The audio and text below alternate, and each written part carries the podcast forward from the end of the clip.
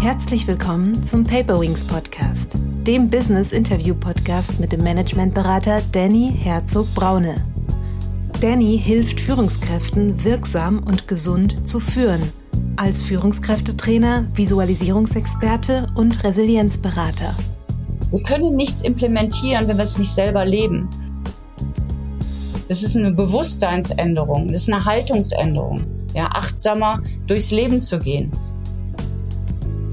Lasse erfahren oder die Menschen dürfen das erfahren, wie sich das anfühlt und gleichzeitig gebe ich wissenschaftliche Erklärungen dazu. Herzlich willkommen, liebe Zuhörerinnen und Zuhörer, zu einer neuen Paperwings Podcast Folge. Heute geht es um das Thema, wie führe ich gesund in der VUCA-Welt? Zum zweiten Mal habe ich die Expertin und Autorin Ruth Maria Mattes eingeladen. Ruth Maria ist Diplom-Sozialpädagogin, Diplom-Sportlehrerin und diplomierter systemischer Coach. Sie ist selbstständige Trainerin bei Ruth Mattes Coaching und Bewegung und Coach für Persönlichkeits-, Führungskräfte und Teamentwicklung. Für mich persönlich ist Ruth aber viel mehr als das. Für mich ist Ruth ein Vorbild inzwischen eine sehr gute Online-Freundin, weil wir es leider noch nicht geschafft haben, uns persönlich zu treffen. Sie ist Mentorin, Kollegin und Mitherausgeberin unseres gemeinsamen Buches, welches am 16. März nächsten Jahres erscheint, was Führung heute wirklich braucht. Heute möchte ich mit ihr über ihre zweite Auflage von Gesunde Führung in der VUCA-Welt sprechen. VUCA, also Volatilität, Unsicherheit, Komplexität und Ambiguität beschreiben die Veränderungen der heutigen Arbeitswelt. Führungskräfte sind gefordert, sich selbst und die Mitarbeitenden gesund zu führen. Dieses Buch zeigt, dass die VUCA-Welt für sie eine Chance darstellt, den Blick auf die aktuelle Unternehmenswelt und den Umgang mit sich selbst und den Mitarbeitenden zu schärfen und diese gesund mitzugestalten. Coaches, Trainerinnen und Beraterinnen bietet es eine wichtige Informationsquelle bzw. Grundlage sowie Erfahrungsberichte und einen Leitfaden mit praktischen Tools für die Umsetzung. Ich bin sehr froh, dass sie heute wieder hier im Paperwings Podcast ist. Herzlich willkommen, liebe Ruth. Ja, hallo Danny. Ich freue mich, dass ich jetzt mit dir diesen Podcast aufnehmen darf. Ruth, für die, die die Folge 54 noch nicht gehört haben, wärst du so lieb und würdest dich nochmal mit eigenen Worten vorstellen und uns sagen, wie du der Mensch wurdest, der du heute bist? Ja, also ich denke mal, die beste Antwort darauf ist Vielfältigkeit. Also all das, was ich in meinem Leben erlebt habe, macht mich zu dem, die ich jetzt bin. Und dazu gehört erstmal mein Aufwachsen in einer großen Familie und auch selber eine große Familie zu haben. Ich habe fünf Töchter und gleichzeitig auch ähm, mich ausprobiert zu haben in vielen verschiedenen Bereichen. Du hast es ja gerade schon aufgezählt, ähm, was ich alles so gemacht habe und das ist so, so ein Bruchteil. Ich habe natürlich noch viele Weiterbildungen gemacht, auch im Bereich ähm, Persönlichkeitsentwicklung und Hypnosystemik und solche Geschichten. Und ähm, diese Ganzheitlichkeit von äh, Körper, Geist und Seele, das hört sich so abgedroschen an, aber das ist tatsächlich, das ist das, was mich am Ende des Tages ausmacht mit all diesen Lebenserfahrungen, die ich sammeln durfte, vor allem auch ähm, durch die Begleitung meiner Kinder, meiner Töchter. Da kann man eine ganze Menge lernen, auch zum Thema Führung. Mhm. Ähm, wie gestaltet sich denn dein beruflicher Alltag? Ja, genauso wie ich es eben beschrieben habe, sehr vielfältig. Ähm, Im Sommer ist er anders als im Winter. Also ich lebe im Sommer auf Korfu und äh, da arbeite ich, ähm, habe ich dies Jahr zum Beispiel an, an der zweiten Auflage meines Buches äh, Gesunde Führung gearbeitet und gleichzeitig schon das neue Buch vorbereitet mit den Autoren und auch vieles schon gelesen dazu und selber meinen Beitrag geschrieben, habe online gearbeitet, Coachings gemacht gleichzeitig auch mein äh, Retreat zur Persönlichkeitsentwicklung. Und jetzt im Winter, wo ich wieder zu Hause bin, also ab Herbst, ähm, mal so als Beispiel, ich hatte ähm, gestern eine Teamentwicklung ähm, heute habe ich ein Coaching, Führungskräfte-Coaching, die Podcastaufnahme und dann fahre ich morgen äh, in einen Baustoffhandel. Da habe ich dann eine Teamentwicklung mit Lagermitarbeitern. Dann geht's weiter nach ähm, Berlin und so weiter und so fort. Das heißt Führungskräfteentwicklung, Teamentwicklung, Vorbereitung, Schreiben, das wechselt sich ab und es ist gleichzeitig ähm, ähm, schon hat es eine Basis, Äh, es geht immer um Teams und Führung äh, und Entwicklung. Und gleichzeitig ist es total vielfältig. Verschiedene Menschen, verschiedene Orte. Und das ist das, was ich liebe. Ja. Mhm. Was motiviert dich daran und was, was treibt dich an? Ähm, die Vielfältigkeit, äh, die, den Bezug auch in allen Bereichen äh, herzustellen zu dem Wachsen von innen nach außen. Das heißt, dieses Selbsterleben, was ich selber immer erlebe, auch mit diesen Menschen und gleichzeitig, wie ich mich selber weiterentwickle. Und äh, auf der anderen Seite aber auch dieses weiterzugeben, ja, also dieses, ich bin der Gestalter meines Lebens und ich möchte mich wohlfühlen, mir, also ich möchte, dass es mir gut geht und gleichzeitig möchte ich genau das auch an die Menschen weitergeben, dass sie in dem Bereich, wo sie arbeiten oder wo sie sich aufhalten, ob das jetzt privat oder beruflich ist, dass sie sich äh, selber sehen und dass sie sich selber so entwickeln können, ähm, dass sie sich im Umfeld wohlfühlen und sich mit sich selber gleichzeitig wohlfühlen. Mhm.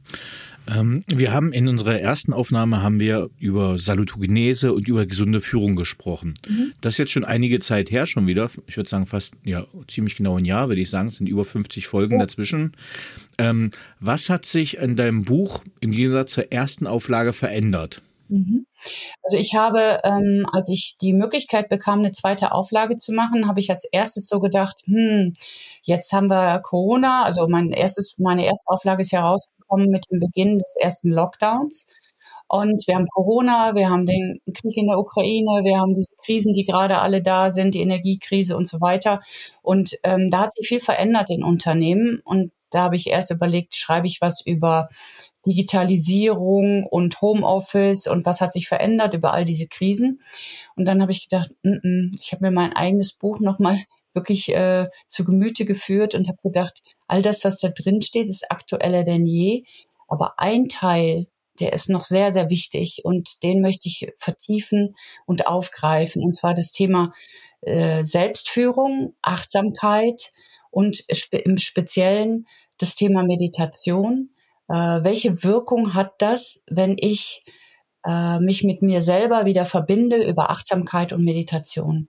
Das ist mir sehr, sehr wichtig und da habe ich auch im Prolog erstmal ausgeführt, warum ich das für so wichtig halte. Ja. Mhm. Du gehst in deinem Prolog auch auf zwei Gäste und unter anderem einen äh, oder zwei Autoren, die, die ja auch schon im Paperwings Podcast waren. Einmal Dr. Michael Nehls und einmal Friederike Fabricius, mhm. wo es genau um diese mentale Erschöpfung geht. Ähm, wieso ist das so ein oft genanntes Problem? Wo kommt das her und wie kann man dem vielleicht auch entgegenwirken? Ja, also die zwei Autoren finde ich zum Beispiel auch super klasse. Die haben äh, die Themen ganz konkret angesprochen auf einer wissenschaftlichen Ebene und gleichzeitig Praxisbeispiele gegeben. Ähm, was meine Erfahrung ist in den letzten Jahren, äh, also verstärkt in den letzten Jahren, es war aber eigentlich schon immer so, ist, dass die Menschen äh, sich selber nicht mehr spüren. Also die sind nicht mehr richtig in Verbindung mit sich selber. Das bedeutet für mich, äh, dass dass in dieser schnelllebigen Zeit mit all diesen Veränderungen, es gab schon immer Veränderungen, aber es ist alles etwas schneller geworden, diese, dieses sich Zeit nehmen für sich selber und sich selber mal zu spüren, wer bin ich überhaupt, was brauche ich überhaupt, wie viel Erholung brauche ich, äh, was möchte ich noch machen in meinem Leben, äh, bin ich hier am richtigen Platz, ähm, oder einfach mal gar nicht zu denken, also den Geist einfach mal zu beruhigen, weil den ganzen Tag Stimmen in unserem Kopf äh, kursieren, die uns die ganze Zeit erzählen. Ich sage bewusst uns, alle die, die wir jetzt in dieser in dieser VUCA-Welt mit äh, rennen, ja. Ähm, und da muss ich auch mich selber immer wieder dran erinnern. Und äh, ich glaube, es ist total wichtig, dass wir Menschen, ich und auch all die Führungskräfte und Mitarbeitenden, dass jeder einfach mal guckt, bin ich noch da, wo ich bin, richtig oder lebe ich noch so, wie ich eigentlich leben möchte? Und ähm, da gibt's viele Ansätze und Michael Nils, der Dr. Michael Nils hat da den eingebracht über das erschöpfte Gehirn und die Friederike hat äh, auch dazu geschrieben und ähm, das habe ich mit aufgenommen, genau. Mhm. Woran, woran erkenne ich denn deiner Meinung nach die mentale Erschöpfung? Mhm. Äh, ich gebe mal ein Beispiel. Ich hatte eine junge Frau im Coaching, ähm, die als Führungskraft auch arbeitet und die sagt zu mir, du, ich habe ein Thema, ähm, ich hab, bin quasi gerade aus einem Burnout wieder so rausgekommen. Also sie hat sich sehr zurückgezogen, weil nämlich gar nichts mehr ging und hat auch äh, professionelle Hilfe in Anspruch genommen und hat jetzt wieder angefangen zu arbeiten und hat gesagt, ich möchte das alles nicht mehr, dass ich einfach nur noch auf das reagiere, was kommt, ja, sondern ich möchte mich wieder selber spüren, ja, und die sagte das mit welch, mit genau diesen Worten. Ich möchte wieder zu meiner Essenz, zu meiner Seele kommen. Ich möchte wieder ich selber sein. Und das ist das, was ich ganz, ganz häufig höre, ähm, dass die Menschen sich selbst verloren haben. Also die wissen nicht mehr, wo hinten und vorne ist und wer sie überhaupt sind und was sie brauchen, weil sie sich selber gar nicht mehr spüren. Und das ist ein zentrales Thema dieser Zeit. Ähm, ich mache es schon seit Jahren. Ich hatte jetzt ähm, vier Führungskräfte über drei Tage ähm, an einem schönen Ort und ich starte in den Morgen immer mit Atemübungen, Meditationen. Ich gebe denen unterschiedliche Wahlmöglichkeiten über die Tage an die Hand und Bewegung und wir gehen raus in die Natur. Ja, weil die Natur lebt es uns vor. Von innen nach außen wächst es und wir dürfen nach innen schauen oder einfach zur Ruhe kommen, um dann möglicherweise uns selber wieder erleben zu können. Mhm. Du hast schon ein paar Mal von der Verbindung zu sich selbst gesprochen. Und in unserem gemeinsamen Buch schreibst du aber auch über verbindende Führung. Ich mhm. habe jetzt allmählich schon ein Gefühl dafür, was du damit meinst. Aber für unsere Zuhörenden, was meinst du mit verbindender Führung? Mhm. Also verbindende Führung ist für mich als erstes mal Selbstverbindung, also sich selber mit sich selber wieder zu verbinden. Das heißt, sich Zeit für sich selber zu nehmen und einfach mal alles, was bei mir selbst da ist, wahrzunehmen. Ja, achtsam zu sein mit sich selbst. Wenn ich nicht weiß, warum ich jetzt auf den Mitarbeitenden XY äh, mit Aggression reagiere, ähm, aus dem Nichts heraus und mich danach darüber ärgere, mag es äh, eine gute Möglichkeit sein, einfach mal zu gucken, was ist gerade mit mir überhaupt los? Ja, warum reagiere ich so schnell so mit dieser Aggression? Ja, obwohl da im Grunde, wenn ich jetzt rückwirkend draufschaue, da gar nicht so viel los war. Ja, ähm, also dieses mit mir selber verbinden bedeutet für mich Selbstführung. Das heißt, erst einmal, das ist ein Schritt vorher, zur Ruhe zu kommen, sich Zeit für sich selbst zu nehmen und zu gucken, was ist alles da. Ja, es hört sich so banal an, aber es ist nicht banal in dem Sinne, weil ich höre auch immer wieder, das habe ich jetzt auch letzte Woche mit den Führungskräften immer, wieder gehört, habe ich keine Zeit für, habe ich hm. keine Zeit hm. für, ja. Sondern sich wirklich mal wieder die Ruhe und die Zeit zu nehmen für sich selber und zu gucken, wie geht's mir eigentlich? Ja? So ganz einfach. Wie geht's mir eigentlich? Was brauche ich gerade? Was macht mich glücklich? Was äh, kann ich tun für mich selber, was spüre ich gerade in mir. Und das ist nicht esoterisch, Danny, sondern das ist einfach mal durchatmen, achtsam sein für mich selber und für das, was gerade da ist. Also ich, ähm, ich, ich bin ja da komplett bei dir, auch in der kritischen Selbstdiagnose, dass ich sage, okay, ich schlafe mit den Gedanken schon ein, was ich noch alles machen muss und wach morgens schon gehetzt auf und denke, das musst du noch alles machen. Ähm, und ich habe jetzt gerade äh, ein, ein Exemplar von Bodo Janssens neuen Buch, wel, welcher einen guten Impuls gibt, ähm, weil dieses Pause einhalten, das halte ich selbst nicht ein. Also ich habe ja keinen, der mich treibt, der mich hetzt irgendwie, weder Kunden noch Vorgesetzten irgendwas, sondern ich bin ja mein eigener Herr und trotzdem ähm, will ich machen, machen, machen, machen und bin in so einem eigenen geschaffenen Hamsterrad, wo es gar keinen externen Treiber gibt.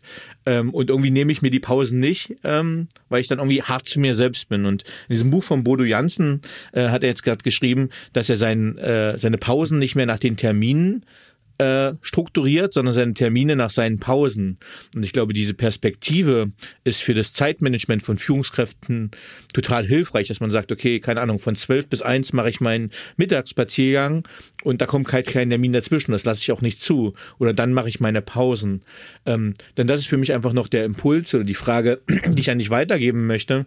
Denn wir kennen es ja beide, wenn wir bei Führungskräften sind, ähm, das Telefon klingelt, die Nachricht kommt rein, die Message kommt rein, der Chef kommt rein, der Kunde will was und die wirken ja oft tatsächlich einfach nur noch gehetzt von externen. Und wenn wir denen jetzt sagen, jetzt geh doch erstmal in Ruheraum und ich sag's mal bewusst überspitzt, chill mal, dann gucken die uns ja ganz komisch an. Das heißt, es muss ja ganz viel an der Kultur passieren. Wenn wir jetzt aber die ersten kleinen Schritte empfehlen wollen, sagen, okay, du bist ja am Ende, du merkst ja, dass du in der Schöpfung gehst. Du, ihr habt ja erkannt, dass ihr was machen müsst, damit ihr eure Führungskräfte nicht mit einem Burnout verliert. Was sind so die ersten Small Steps, die man machen kann, äh, um in einem Unternehmen gesunde Führung äh, erfolgreich zu platzieren? Mhm. Ja, du hast jetzt, äh, also wenn ich nochmal auf Bodo Jansen eingehen möchte, den ich auch sehr schätze mit seinen Äußerungen, ähm, hast du im Grunde einen Weg angesprochen, dass die Führungskraft erstmal bei sich selber anfängt. Weil das ist, das ist genau das, was häufig gar nicht da ist. Ne? Also nochmal ein Beispiel, hatte gerade Führungskräfte, der eine hat sich mit Händen und Füßen dagegen gewehrt, dass er eine Stunde in der Woche an einem Arbeitsplatz sitzen darf, wo er nicht gestört wird weil er glaubt, er ist unabkömmlich in allen anderen Bereichen. Ich sage das deshalb, weil das ist der erste Schritt, also der, der, der viel, viel später kommt, ist, wie implementiere ich das bei meinen Mitarbeitern? Der erste Schritt ist die eigene Haltung. Mhm. Da erkenne ich für mich selber, wie wichtig das ist, mal zur Ruhe zu kommen zwischendurch, wie auch immer, rauszufinden, was mir gut tut, ja, damit ich wieder frisch und fröhlich an die Arbeit gehen kann. Bedeutet einfach mal mir Zeit für mich selber zu nehmen, mich mit mir selber zu verbinden, bei mir selber anzufangen. Wir können nichts implementieren, wenn wir es nicht selber leben.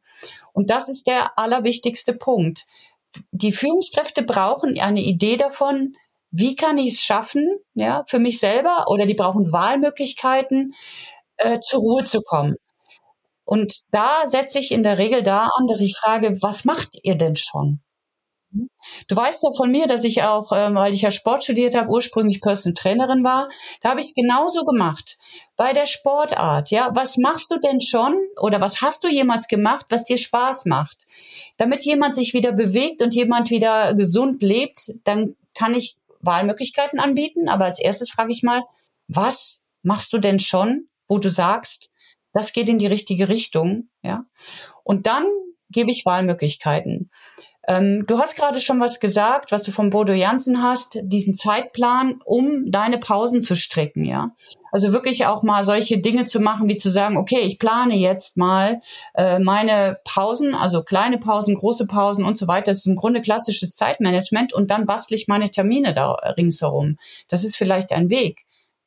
Aber was vorher steht, ist erstmal die Haltung dazu zu haben, dass das wichtig für mich ist und dass das wichtig auch für die anderen ist. Und deshalb habe ich in dem Buch jetzt in der zweiten Auflage auch wissenschaftliche Erkenntnisse über das, was es ausmacht, wenn ich Achtsamkeitsübungen mache und nicht nur Entspannungsübungen. Die haben nicht so eine hohe Wirkung wie Achtsamkeitsübungen. Wenn ich Achtsamkeitsübungen mache oder aber auch meditiere, was auch eine Form von Achtsamkeit ist und ähm, Atemübungen mache und, und, und. Wenn ich das für mich erkenne, dass das einen hohen Wert hat, dann kann ich solche Sachen auch implementieren. Und dafür muss ich erkennen, dass es für mich wichtig ist, eine Pause einzulegen, die für mich lohnend ist. Mhm. Genau, das ist, glaube ich, ein wichtiger Impuls, dass wir mal definieren müssen, wo die Trennungsbereiche sind. Das heißt, ähm, ich habe letztens einer Führungskraft zum Beispiel auch gesagt, die dann, ich sage mal, ein wenig äh, errötet im Sinne von äh, erregt, im Sinne von wütend aus einem Meeting kam und dann quasi eine neue Botschaft der Geschäftsführung gekriegt hat und das weitergeben sollte an seine Mitarbeiter. Ich sagte, hier komm, setz dich mal kurz rein, wir machen kurz eine Übung, haben so fünf Minuten autogenes Training gemacht ähm, und der ist komplett runtergefahren und ist dann weitergegangen. So, was ist das? Ist das eine Entspannungsübung, eine Achtsamkeitsübung, eine Meditation? Das heißt, was unterscheidet das, wo beginnt welcher Bereich? Mhm. Ähm, also ich habe unglaublich viel über Meditation und Achtsamkeit gelesen und Entspannungsübungen habe ich ja aus meinem Sportbereich auch schon immer gemacht. Ähm, Achtsamkeit ist erstmal für mich eher eine Haltung. Achtsamkeit bedeutet, das können wir immer üben und das können wir immer trainieren, indem wir nicht einfach rennen und nichts mehr wahrnehmen, sondern indem wir zum Beispiel mal durch einen Raum gehen und mal gucken, was alles da ist, indem wir uns spüren, wie wir die Füße auf den Boden setzen. Das heißt, wir halten quasi inne und nehmen das wahr, was gerade ist. Und das können wir zum Beispiel immer üben. Und das können wir auch unseren Mitarbeitern gut mitgeben. Ja, das ist Achtsamkeit. Achtsamkeit für den Moment. Nur eine, eine Sache gerade beachten, die gerade da ist oder zwei nacheinander. Das sind Achtsamkeitsmomente, die wir überall einstreuen können. Die Meditation ist immer gekoppelt mit Achtsamkeit. Ja, das heißt, wir machen dann äh, unterschiedliche Dinge und bleiben dadurch im Moment und äh, unser Gehirn kann einfach mal zur Ruhe kommen. Ähnliches machen wir auch bei der Entspannungsübung. Die Entspannungsübungen sind meistens noch gekoppelt mit ähm, mit, also es gibt ja unfassbar viele angeleitete Entspannungsübungen. Es gibt Abfolgen, wie man was macht, was weiß ich, ähm, die Entspannung nach Jakobsen, wo man die Hand fest drückt und dann die andere Hand fest drückt. Bei den Achtsamkeitsübungen geht es wirklich auf die Fokussierung, auf den Moment, was da ist, oder aber auch in der Meditation weitreichender noch, dass wir quasi den Geist komplett lehren, dass wir es schaffen, aber das ist halt eine ganz schwierige Übung, an nichts mehr zu denken. Ja. Mhm. Und dafür gibt es Hilfsmittel in der Meditation. Und das habe ich in meinem Buch auch so aufgebaut, dass Menschen langsam an eine Art der Meditation herankommen können. Nur Achtsamkeit können wir immer üben. Und das ist für mich ein großer Unterschied. Das ist eine Bewusstseinsänderung, das ist eine Haltungsänderung. Ja, achtsamer durchs Leben zu gehen. Sich selber als allererstes mal achtsam zu be, ja, achtsam einfach auf, mit sich selbst zu sein, sich selbst zu bemerken. Genau. Ja, da finde ich diesen, diesen Satz einfach, wenn ich stehe, dann stehe ich, wenn ich mhm. gehe, dann gehe ich, wenn ich mhm. sitze, dann sitze ich. Mhm. Also ich glaube, den habe ich mir da ganz gut gemerkt, um das mal dieses, dieses Entschleunigen, das nicht, ähm, ich stehe gerade und bin im Kopf aber schon im Gehen. Ich gehe und dann bin ich im Kopf auch schon wieder im Sitzen. Das heißt, die Bewusstheit des Momentes wirklich mal zu genießen ähm, und das jetzt ja wahrzunehmen, ähm, das ist so ein Impuls, den ich mir immer wieder wahrnehmen muss. Ich nehme mal als praktisches Beispiel für die Zuhörenden, äh, wenn man isst äh, und gerade ich nehme mal das Essen in der Kantine, das Essen, die Frühstückspause im Unternehmen, äh, man schlingt sich das Essen runter äh, und ist im Kopf schon wieder woanders. So, aber es wäre ja regenerativer zu sagen, okay, du isst jetzt fünf Minuten und bleib jetzt einfach mal bei deinem Essen und nimm das mal wahr und gönn dir auch diese Pause. Richtig? Ja, ja, ein Dozent hat äh, in der Hypnoausbildung, der hat mal zu uns gesagt, ihr könnt überall meditieren, ihr könnt überall achtsam sein. Schneid mal achtsam eine Zucchini. Also wenn ich abends zum Beispiel für mich selber frisch koche, gutes Essen zubereite, dann erzeugt das schon Glücksmomente bei mir. Und wenn ich dann an diesen Satz von diesem Dozenten denke, und den werde ich nie vergessen, da mal einfach mal zu spüren, wie ich mit dem Messer durch die Zucchini gehe, das ist auch eine Achtsamkeitsübung. Das heißt, Achtsamkeit können wir überall üben. Und gleichzeitig, Danny, das ist mir total wichtig, ähm, einfach die Haltung dazu. Ich kann Dinge in mein Leben einbauen, wenn ich die Haltung habe, das ist wichtig für mich. Und in meinem Buch habe ich extra auch wissenschaftliche Untersuchungen reingebracht, und zwar recht viele, weil Meditation, Achtsamkeit wird ja immer noch in diese Esoterik-Ecke geschoben.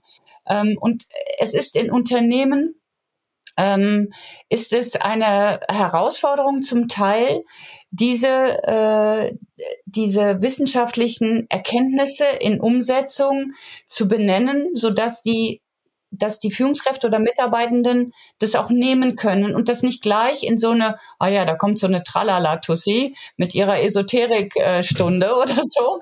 Und ähm, das ist das, was ich nicht möchte, sondern ich bin jemand, ich probiere alles selber aus ähm, ich äh, habe x Meditationen ausprobiert und jede Meditation ist ja auch nicht für jeden etwas. Und gleichzeitig versuche ich, das immer zu übersetzen in die Kontexte, wo ich gerade bin. Und das ist wichtig, damit Führungskräfte oder auch Mitarbeitende, die null Berührungspunkte damit haben bis jetzt, das auch nehmen können. Ja, also ich gebe mal ein Beispiel. Ähm, ich sag, äh, äh, Führungskräfterunde, sind alle total gestresst, können nachts nicht mehr gut schlafen, so wie du es eben auch beschrieben hast. Ich denke morgens, wenn ich wach werde, das ist ja noch sehr günstig, wenn du nur morgens, wenn du wach wirst, an deine Aufgaben denkst und abends, wenn du einschläfst. Aber viele von den Führungskräften oder auch Mitarbeitenden, die schlafen ja nachts nicht mehr, ja. Und dann gehe ich zum Beispiel hin und sage, ähm, okay, wer kann denn abends nicht so gut einschlafen? Mal die Hand hoch, wer kann nachts, äh, wer wacht nachts auf und kann nicht wieder einschlafen und wer grübelt den ganzen Tag? Über die Dinge, die er noch tun muss. Und dann sage ich, macht mal die Hand hoch. Und da gehen dann 90 Prozent die Hände hoch. Und dann frage ich sie, inwieweit habt ihr Lust, mal so eine Grübelumlenkungsübung auszuprobieren? Ja, ich gebe dem Ganzen einfach in dem Moment einen anderen Namen am Anfang.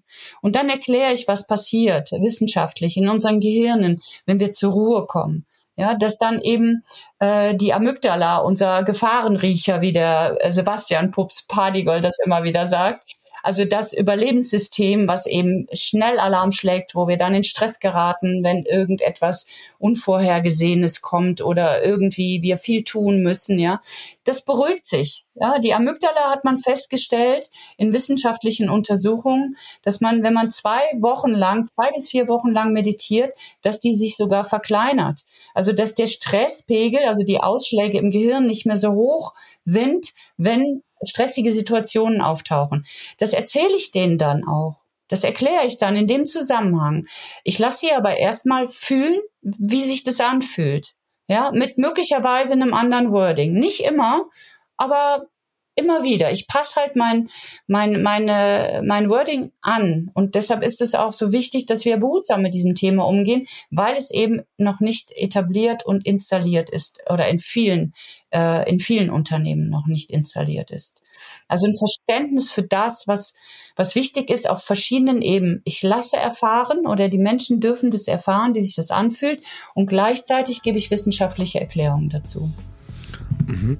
Ähm ich will mal die, wir sagen mal jetzt, wir haben ein Unternehmen, wo wir reingehen und die haben schon die Attitüde. Die sehen, okay, also wir müssen einen dringenden Wechsel machen, denn wir haben die Zeit erlebt. Wir hatten erst Corona, wir hatten die ja, Beschränkungen mit äh, Homeoffice. Ich nenne es mal erstmal als Beschränkung, bevor es eine Erleichterung ist. Wir hatten Homeschooling, wir hatten Stress, wir hatten digitale Führung, wir hatten menschliche Entkopplung, weil wir nicht mehr in einem Büro waren. Ähm, jetzt müssen wir wieder zurück, wo man sich dran gewöhnt hat. Man hat hohe Energiepreise. Also irgendwie ist alles stressig und die Leute sind äh, erschöpft und hochgradig wechselwillig. Ähm, ich glaube, das ist immer, also es ist oft gerade eine Flucht, weil im nächsten Unternehmen wird es nicht unbedingt besser werden, weil die ja mit den gleichen Herausforderungen zu kämpfen haben wie oft das Unternehmen zuvor. Das heißt, ich glaube, es ist eine Flucht aus etwas, wo man gar keine Rettung findet. Das heißt, die Unternehmen erkennen okay, wir müssen irgendwas tun, um unsere Leute zu entschleunigen. Äh, das heißt, in Innovation, Produktentwicklung muss noch schnell sein, aber die brauchen Regenerationszeiten. Und ähm, das heißt, wenn wir sagen, das grundsätzliche Mindset, die Haltung ist schon da bei der Geschäftsführung etc. Und du begleitest ja auch Führungskräfte-Crews schon erfolgreich, zum Beispiel bei einer Hotelkette. Ähm, wie würdest du jetzt die ersten Schritte beschreiben, um zu sagen, wir möchten ganzheitlich im Unternehmen eine gesunde Führung, erst natürlich mit der gesunden Selbstführung, aber dann auch in die Umsetzung der gesunden Führung geben. Was wäre so ein, ich sag's mal bewusst operationalisiert, ein Maßnahmenkatalog, äh, wie man dieses Ziel erreichen kann? Mhm. Uh, Maßnahmenkatalog. Also ich kann dir jetzt von meinen letzten Jahren äh, Erfahrungen, weil ähm, genau das, was du gerade beschreibst, das äh, mache ich in zwei, drei Unternehmen sehr verstärkt. Und wir nennen das systemisches betriebliches Gesundheitsmanagement. Angefangen mit den Führungskräften, wo ich angefangen habe, wirklich bei der Pike angefangen habe, Sensibilität für das Thema zu schaffen in Form von einem äh, Vortrag zum Thema äh, Gesundheit, warum ist es so wichtig, was gehört alles dazu. Ja, dann die, du hast gerade gesagt, die Führungskräfte haben das schon alles an der Hand. Aber für mich ist das wichtig, da einfach auch mal zu gucken, wie komme ich da hin. Nimm mal jetzt zum Beispiel den Baustoffhandel, für den ich arbeite. Da haben wir ganz vorsichtig angefangen mit dem Thema Gesundheit, Bewegung, äh, Entspannung, Ernährung, was gehört da alles noch dazu? Und ähm, da bin ich gewarnt worden von der Unternehmensleitung. bitte sei nicht traurig, wenn das nicht gut klappt und wenn du von manchen angefeindet wird, wirst deswegen. Ähm, und das hat sich nachher aber ganz gut gestaltet, weil ich mich auf die Zielgruppe eingelassen habe und denen die das Ding häppchenweise gegeben habe. Das heißt, wir fangen bei den Führungskräften wirklich an und das ist ein Prozess. Die müssen am Ende des Tages ähm, unterschiedliche Workshops zu den Themen haben und selber erleben, wie sich das anfühlt, wenn ich Achtsamkeit übe, wenn ich ähm, wenn ich mir überlege oder warum es wichtig ist, früher ins Bett zu gehen und dann achtsam morgens aufzustehen und erstmal vielleicht fünf Minuten da zu sitzen und gar nichts zu tun und nur zu atmen, das müssen die selber alles erstmal erleben. Und dann kann ich das auch in die Teams mitgeben. Also erstmal gebe ich das in die Teams mit, indem ich selber äh, in einer anderen äh, Form der Gelassenheit auftrete. Ja, das heißt, ich gucke, wie können wir gemeinsam gut gestalten. Das heißt, die Haltung von der Führungskraft ist anders. Dann könnt ihr das Thema oder dann können wir das Thema als Coaches mit den Führungskräften so implementieren, dass das Thema in Teamsitzungen angesprochen wird. Inwieweit ist es euch wichtig, zwischendurch Pausen einzulegen? Welche Pausen sind für euch gut? Was habt ihr schon ausprobiert? Das heißt, die Mitarbeitenden auch mit einzubeziehen. Das ist auch ganz wichtig. Dann wirklich auch Fachvorträge zu halten. Warum ist es wichtig, dass wir Pausen machen?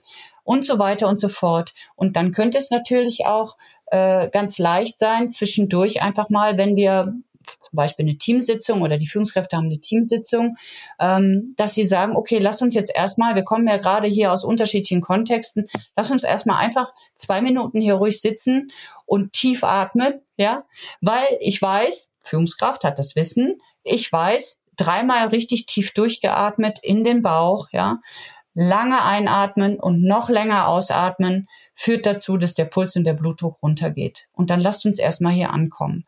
Und so weiter und so fort. Also du hast gerade gesagt, lass uns in die Operative gehen. Und du merkst schon, wenn ich anfange darüber zu reden, das sind viele, viele, viele kleine Schritte. Und es fängt damit an, dass die Führungskraft wirklich das lebt und vorlebt und auch die ähm, Lust dazu hat, die Mitarbeiter damit einzubeziehen. Was, was sind die Ergebnisse? Was hast du erleben dürfen, wenn mhm. du das eingeführt hast? Mhm. Also die Ergebnisse, ähm, also da kann ich wirklich auch auf mein Buch verweisen. Ich habe ja diese, du hast eben schon die Hotelcrew angesprochen, die habe ich ja mehrere Jahre begleitet und tatsächlich habe ich mit denen äh, mit der Führungskraft ähm, häufiger mich getroffen, also mit der Regionaldirektorin von, von diesen Hotels und vor allem von dem einen. Ähm, wir haben zwei Tagesseminare gemacht, ja, einmal im Jahr. Und wir haben immer wieder das Thema Selbstführung, Selbstwertschätzung, ähm, wie gehe ich mit mir um, welche Methoden können wir anwenden. Aber wir haben einfach erstmal Dinge gemacht, wo die Menschen mit sich selber sich verbinden konnten. Ja, wie zum Beispiel Bewegungsmeditation. Wir haben sogar einfach manchmal nur getanzt.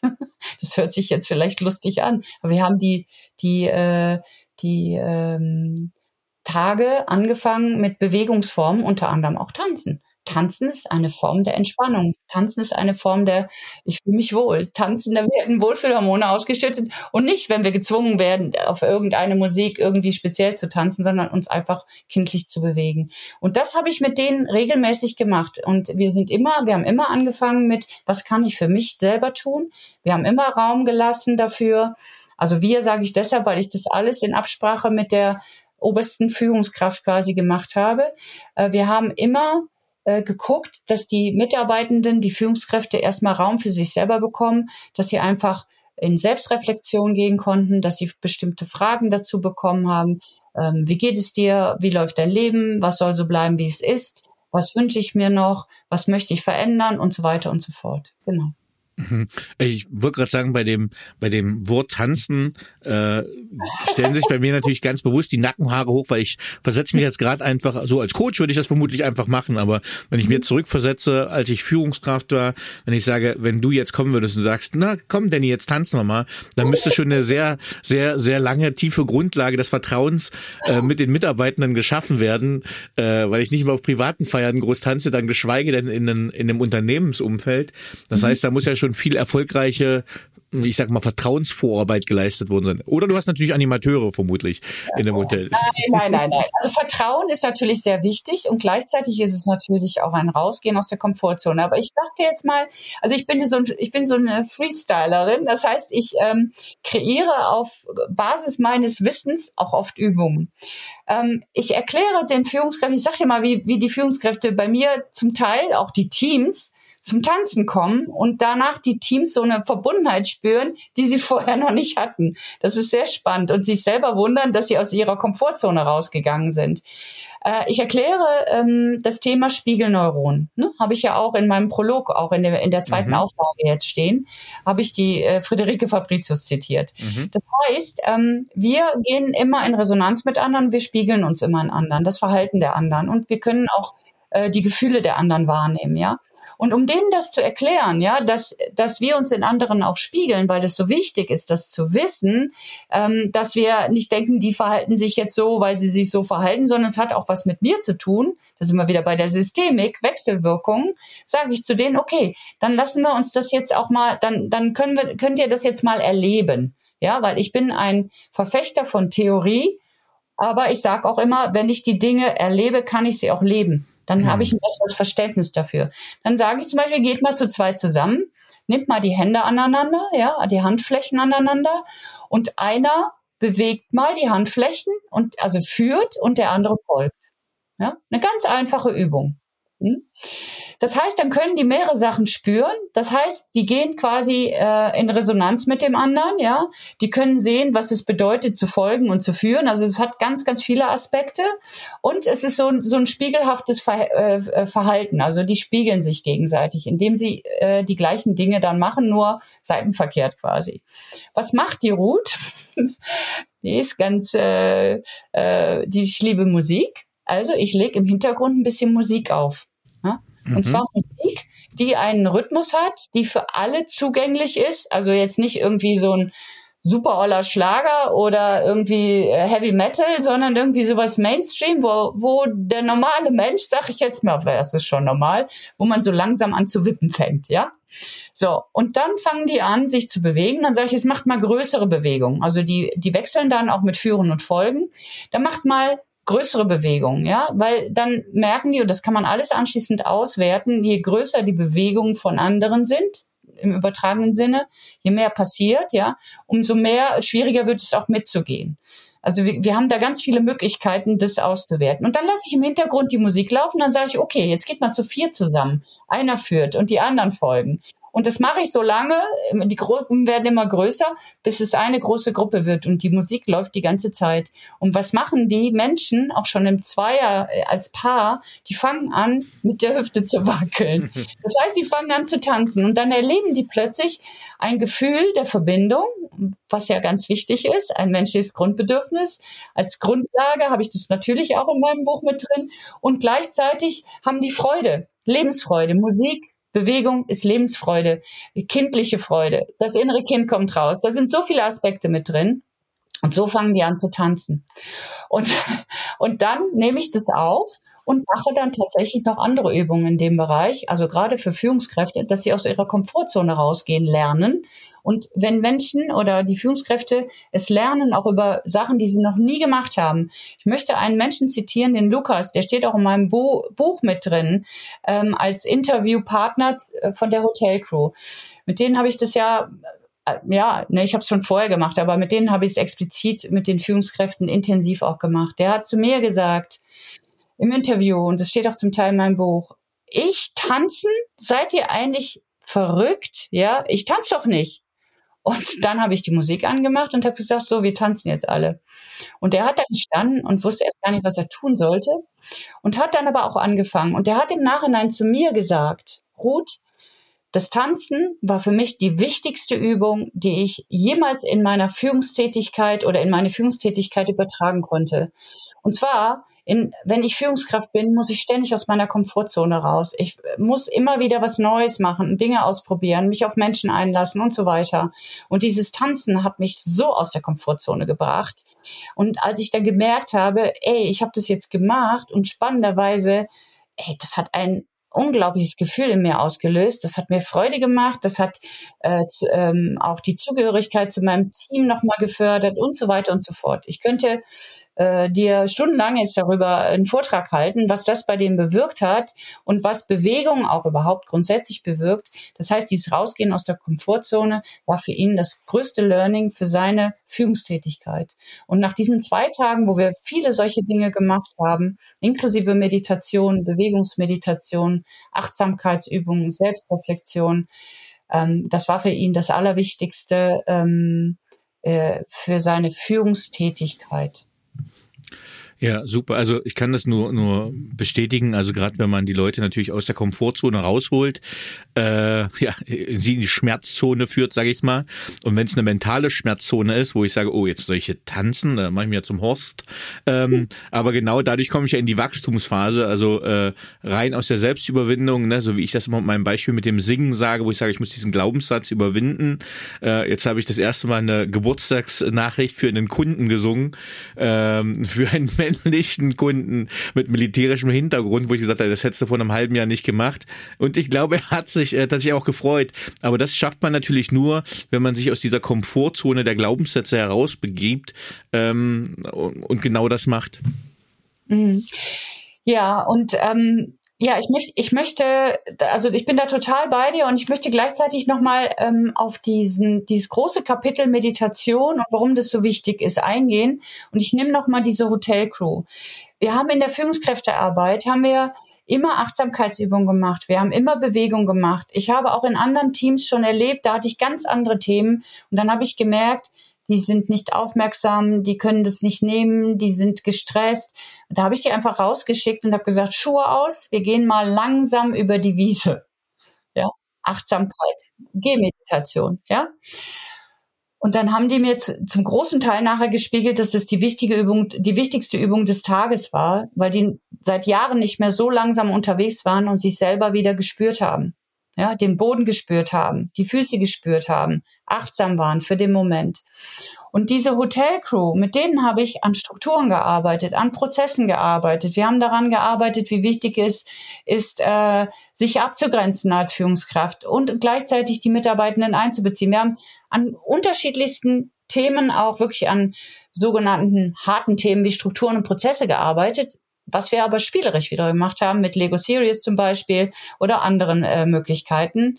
Und ähm, was wir aber immer gemacht haben, wir haben immer Bewegung, ich habe immer Bewegung eingebaut, ich habe immer Achtsamkeit und Meditation eingebaut. Und wenn ich Führungskräfte über eine ganze Weile begleiten darf, wie jetzt die vier Männer, die ich äh, letzte Woche am Tegernsee hatte, mit denen habe ich diese drei Tage nur verbracht, Selbstreflexion, Atemübung, Meditation, Achtsamkeitsübung. Das war das ganze Thema. Und das Ganze möglichst in der Natur, weil die Natur lebt uns alles vor. Wir können die Natur überall als Metapher nehmen. Alles wächst von innen nach außen. Das ist Autopoese. Das heißt Auto aus sich heraus, Poese, alles in der Natur und wir sind lebendige Wesen, wächst von innen nach außen. Und ich weiß nicht, ähm, inwieweit das jetzt klarer wird, was ich mit Selbstverbindung meine. Und meine Erfahrung zeigt, dass diese, äh, dieses Innehalten und sich auf sich selbst besinnen, sich selber zu spüren und wenn es nur die Füße auf dem Gras sind und einfach mal langsamer gehen, dass das für mich den größten Stellenwert in dieser heutigen Zeit einnimmt und dass die Führungskräfte von der Hotelcrew, die ich über diese Jahre mit unterschiedlichen Themen begleitet haben, die haben gesagt, diese zwei Tage haben wir nur getanzt, also damit haben wir angefangen. Selbsterfahrung, Bewegungsmeditation, Achtsamkeitsübungen, Atemübungen, Aufstellungsarbeit. Aufstellungsarbeit ist für mich auch eine Form der ähm, des ins Spüren kommen und zu sehen, was ist gerade da, was ist gerade systemisch da. Genau.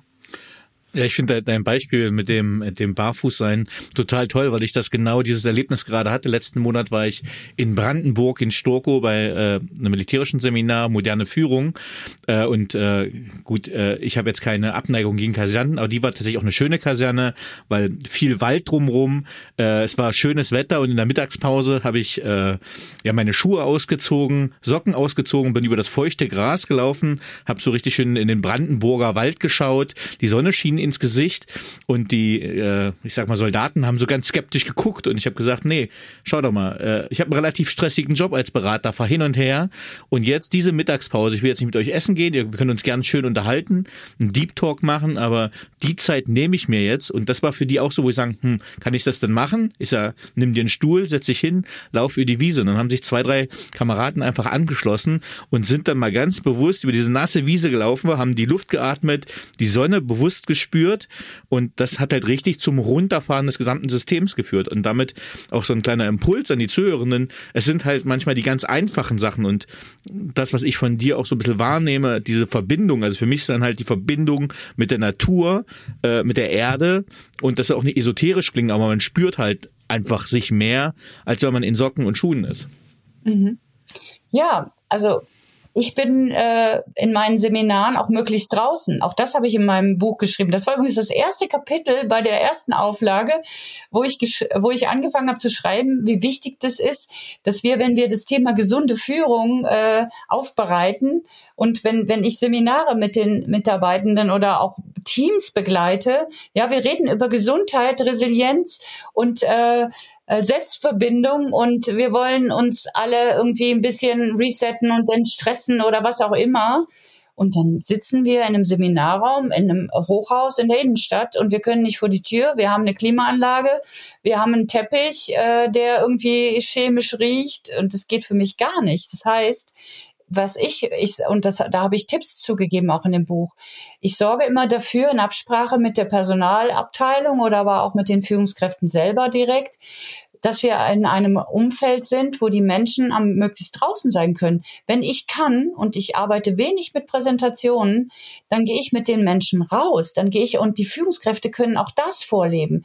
Die können, wenn die Teamgespräche führen, können die gucken in ihrem Umfeld, wo kann ich den Menschen äh, äh, ein Umfeld schaffen, was natürlich ist, weil das tut uns gut. Äh, künstliches Licht, immer drin sitzen, sitzen sowieso ist schlecht, äh, sich bewegen und auch mal im Stehen was machen oder Kleinigkeiten einführen als Führungskraft, dass wir, dass wir sagen, okay, wir machen jetzt mal eine Gleichgewichtsübung. Das können wir dann auch wieder schön auf die Themen beziehen, die wir haben. Stellt euch mal auf ein Bein oder wir machen eine Koordinationsübung. Auch das ist Achtsamkeit, ne? eine kleine Koordinationsübung, die äh, schafft es, dass unsere äh, Gehirnhälften wieder schön koordiniert werden, dass die, dass die Hemisphären stabiler werden, dass wir in Balance kommen. Das ist total wichtig. Und Danny, es sind nicht die kleinen Sachen, es sind für mich die großen Sachen. Die großen Sachen sind für mich, sich mit sich selber wirklich verbinden und das am besten in der Natur. Und wir können das äh, den Führungskräften mit an die Hand geben und als Impuls geben. Und ich kann dir sagen, dass wenn die, wenn ich auf Korfu meine Retreats mache, ähm, wenn die, wenn die Menschen da ankommen, die sind meistens total gestresst und wirklich am Ende. Und wie eben schon so gesagt hast, die Erde ist positiv geladen. Nur dieses Barfußgehen, ja, weil wir sind in, durch die ganzen Medien, die wir nutzen, sind wir negativ aufgeladen und unter Stress, hohen Cortisolspiegel. Nur dieses in die Langsamkeit kommen und sich einfach mal mit den Füßen auf Sand bewegen oder sich einfach mal hinzusetzen und aufs Meer zu schauen oder aber in, auf seine, auf seine Terrasse und in den Garten zu gucken oder in den Park zu gehen und einfach mal ein Eichhörnchen zu beobachten. Das hört sich so banal an, aber das ist das, was es wieder braucht. Back Back to the roots, sage ich immer. Back to the nature, also zurück zur Natur. Die Natur lebt uns alles vor. Und äh, das ist das, was, was Menschen meines Erachtens heute brauchen, um wieder kraftvoll zu sein und emotional sich auch aufzuladen und äh, und dann auch zu zu wissen, was was brauche ich, wer bin ich überhaupt. Das ist der Anfang für mich. Ja, auch, auch das ein schönes Beispiel. Gestern in meiner kurzen Mittagspause, ich stand in meiner Küche an, an der Bar, Theke, habe rausgeschaut auf die Terrasse und ich habe so einen großen Walnussbaum da stehen. Und dann ist da unser rotes Eichhörnchen lang geklettert ähm, und hat mit den abgerissenen Seilen, wo die Schaukel und die äh, Turnringe mal abgerissen sind, die hingen noch oben am Baum und dann hat dieses kleine Eichhörnchen, ich dachte, es hat geschaukelt, aber meine Frau hat mir gesagt, es hat sich die Fasern für sein Nest gezupft. Ähm, mhm. Aber äh, ich habe halt dann fünf Minuten lang gelacht und habe diesem Eichhörnchen zugeschaut. Und diese Pause war einfach so hochgradig regenerativ, weil ich halt so positive andere Impulse hatte und dann komplett bei diesem Tier war und es mir angeschaut habe, dass ich diese ganzen kein E-Mail-Quatsch und was weiß ich nicht alles dann komplett mal vergessen habe. Also wirklich dieses Rausschauen, in die Weite schauen, ins Grün schauen, in die Natur, Natur auch wahrnehmen, ein super wichtiger Impuls. Ja, und ich möchte das auch nochmal aufnehmen, Danny, weil du sagst, es war ein kurzer Moment. Und das ist mir auch total wichtig. Ähm, äh, es wird ja immer das, äh, darüber gesprochen, ich habe keine Zeit, ich habe keine Zeit, wie soll ich das noch anbauen? Ich habe keine Zeit. Es, für mich ist es ein Prioritäten setzen und wir können in kurzen Momenten viel erreichen. Ich möchte den Schwenk zur Wissenschaft machen. Es gibt Untersuchungen äh, über Meditation und Vergleichsuntersuchungen von den ganzen Untersuchungen, äh, wo festgestellt worden ist, ähm, dass nur ähm, fünf bis zehn Minuten am Tag schon einen großen Unterschied machen. Ja, dass wir in fünf bis zehn Minuten einfach nur sitzen in, mit einer Atemübung, nur den Fokus auf den, auf den Atem legen, dass das eine Veränderung in unserem Gehirn erzeugt. So, und ich möchte das meinen, und so habe ich es auch in meinem Buch gemacht, in dem Meditationsteil, ich möchte das einfach mal in eine ganz normale Sprache übersetzen. Das heißt, wenn wir regelmäßig einfach zur Ruhe kommen, wie auch immer, das kann auch, Meditation ist auch einfach die Beobachtung eines Objekts. Zum Beispiel, wie du das Eichhörnchen beobachtet hast. Das ist Meditation. Wir fokussieren uns nur auf das, was wir gerade da sehen, ja. Äh, das, das erzeugt im Gehirn, und das war für mich die absolut größte Erkenntnis, ähm, das erzeugt im Gehirn, dass die emotionalen Ausschläge gerade in Stress, stressigen Situationen nicht mehr so groß sind. Das heißt, wenn du dir so eine Kurve vorstellst, du kommst in eine Situation, die erzeugt bei dir Stress, ja, dann geht der Stresspegel hoch.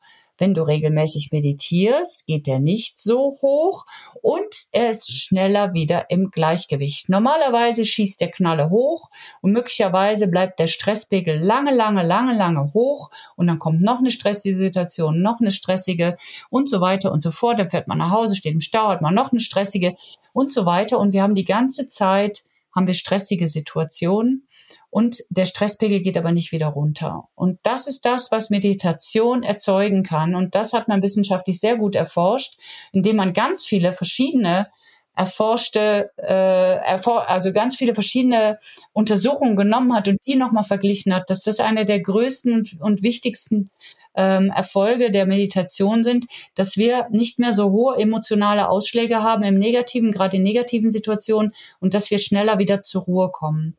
Und um da noch das abzurunden, Meditation führt dazu, dass wir gesünder sind. Also was, nimm, nimm alle Gesundheitsparameter, Entzündungswerte, Blutdruck, Puls und so weiter.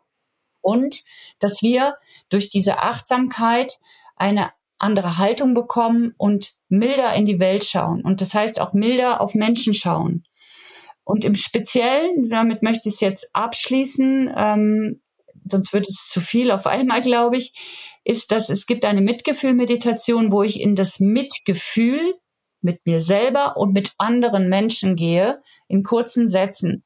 Ja, das ist eine ganz tolle Meditation, die dazu führt, dass wir uns mehr selber wahrnehmen und mehr ins Mitgefühl mit uns selber gehen, aber auch mit anderen bis hin zu Menschen, die wir nicht mögen oder Menschen, die uns komisch gekommen sind und so weiter.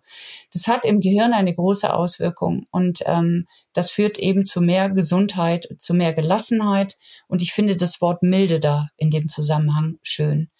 Ich bin über Meditation, ich mache das jetzt seit acht Jahren, zehn Jahren, ich weiß gar nicht mehr genau, regelmäßig und wenn es nur fünf Minuten am Tag sind, bin ich milder geworden mit mir selber und mit anderen.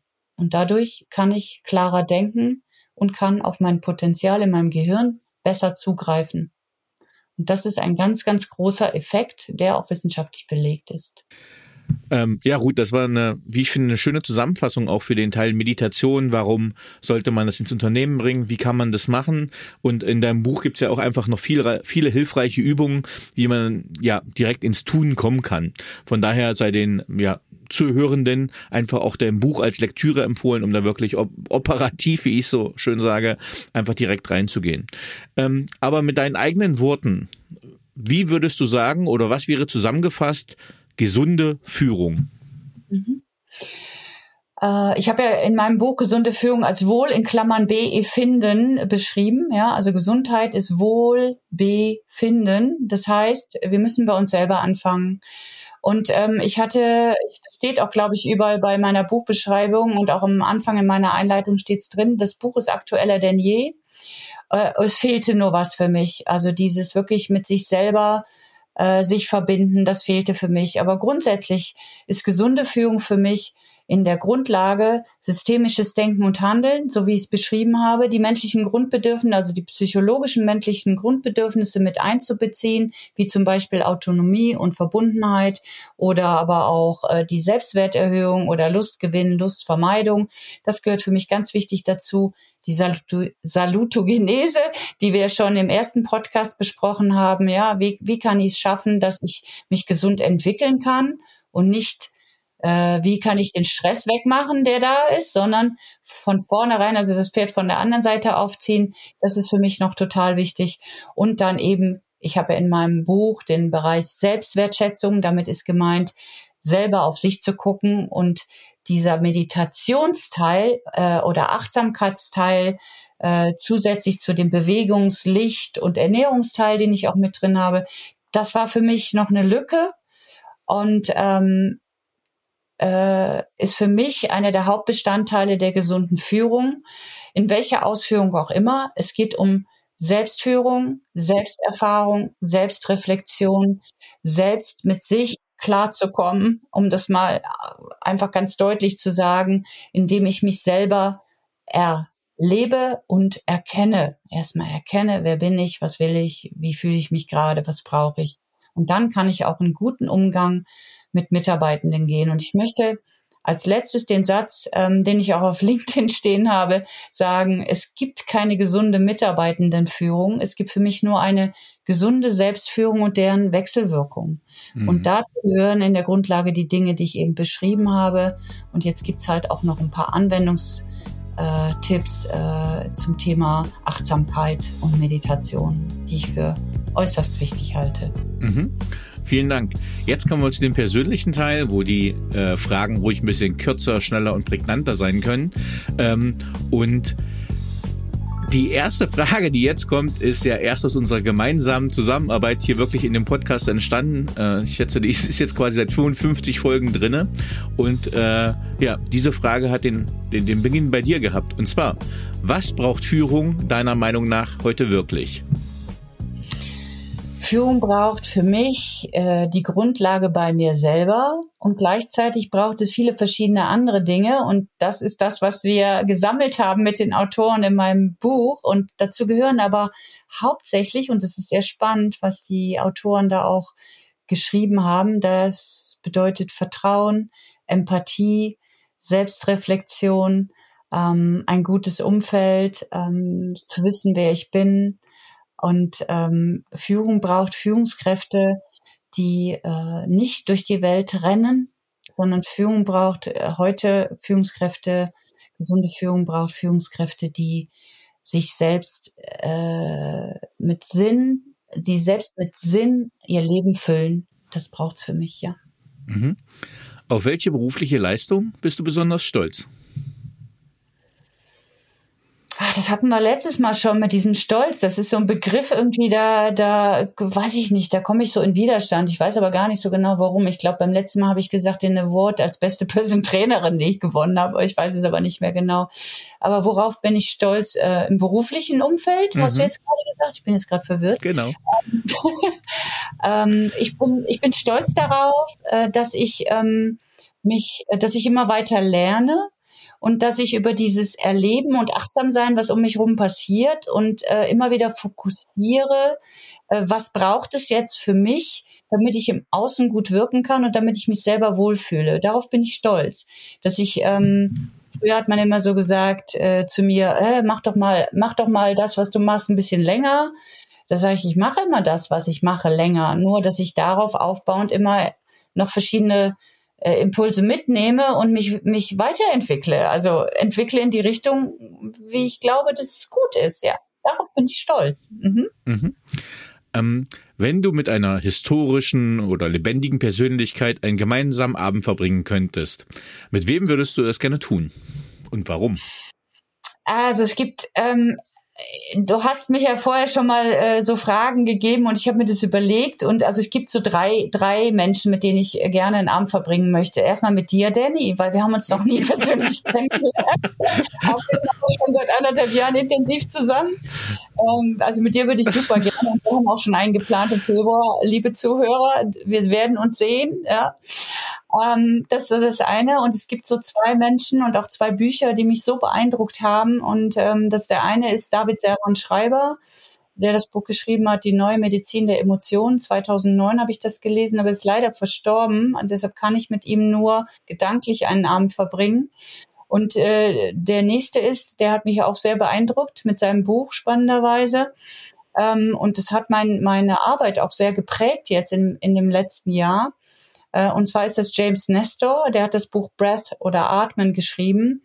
Und ähm, da habe ich noch mal viel tiefer was über Atmung und was das bedeutet, äh, was wir jeden Tag einfach so tun und wie wir unser ganzes Leben und unsere Gesundheit damit beeinflussen können. Das hängt ja auch äh, dicht an der Meditation dran und an der Achtsamkeit. Das wird ja dafür genutzt. Die Atmung, die ist ja immer da. Und dieser James Nestor, ähm, den, äh, mit dem würde ich gerne einen Abend verbringen. Und ich habe jetzt jemanden kennengelernt, der ist Apnoe-Taucher und äh, der macht Seminare in der Richtung und zwar auch auf Korfu wie ich. Und der macht mit James Nestor zusammen Seminare. Mal sehen, vielleicht den Kontakt nutzen, um dann auch möglicherweise mit James Nestor mal einen Abend verbringen zu können. Ja, ähm, was waren die drei einflussreichsten Erkenntnisse, die deine berufliche Entwicklung bestimmten? Tue das, was du liebst. Und zwar immer wieder nachjustieren. Ja? Ähm, mh, hm, arbeite in einem Umfall, das dich, das dir gut tut oder das mit deinem, mit deinem, was du dir fürs Leben so vorstellst oder deinen Werten kompatibel ist. Hm. Ähm, und versuche nicht, äh, jemanden zu verändern, der sich nicht verändern möchte, sondern biete den Menschen Wahlmöglichkeiten an, ähm, die sie nehmen können oder liegen lassen können. Super, mega. Ähm wenn du dein jugendliches Ich treffen würdest, was würdest du ihr raten? ähm, bleib so wild und frei, wie du bist. Und gleichzeitig könntest du manchmal ein bisschen langsamer gehen. das war damals so. Aber eigentlich will ich das gar nicht. Ich will das doch nicht. Nee. Ich will sagen, bleib so wildfrei, wie du bist und mach dir die Welt, wie sie dir gefällt. Dass es dir gut geht. Ja. Pippi lässt grüßen, genau. Genau. Ähm, und das ist fast zugleich sogar schon die Abschlussfrage. Hast du aktuell ein Motto, ein Credo oder ein Mantra? Und wenn ja, wie lautet es? Hm. Ähm, also ganz lange ist das Mantra für mich gewesen, zeig dich und lebe dein Leben. Mhm. Und ähm, es hab, ich habe so ein bisschen ergänzt mit, ähm, mh, mm, sei achtsam mit dir selber. Sehr schön. Liebe Ruth, vielen, vielen lieben Dank für dieses kurzweilige, unterhaltsame Gespräch über Meditation, über gesunde Führung. Ähm, es war mir mal wieder ein riesengroßes Vergnügen. Ja, danke schön. Mir auch. Am Anfang war ich ein bisschen huh, äh, unter Strom und nachher äh, konnte ich dann es fließen lassen und das war ganz gut. Ich danke dir für deine äh, ja für deine Impulse und auch deine Fragen und äh, vor allem auch für diese ja diese fröhliche Art. Das macht mich locker und dann kann ich auch äh, wirklich erzählen, wie es wichtig ist. Genau. Tschüss.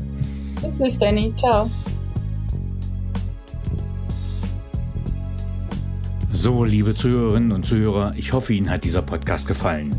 Wenn er Ihnen gefallen hat, hinterlassen Sie gerne ein Abo, eine positive Bewertung und empfehlen Sie diesen Podcast weiter. Bleiben Sie gesund. Mit besten Grüßen, Ihr Danny Herzog Braune.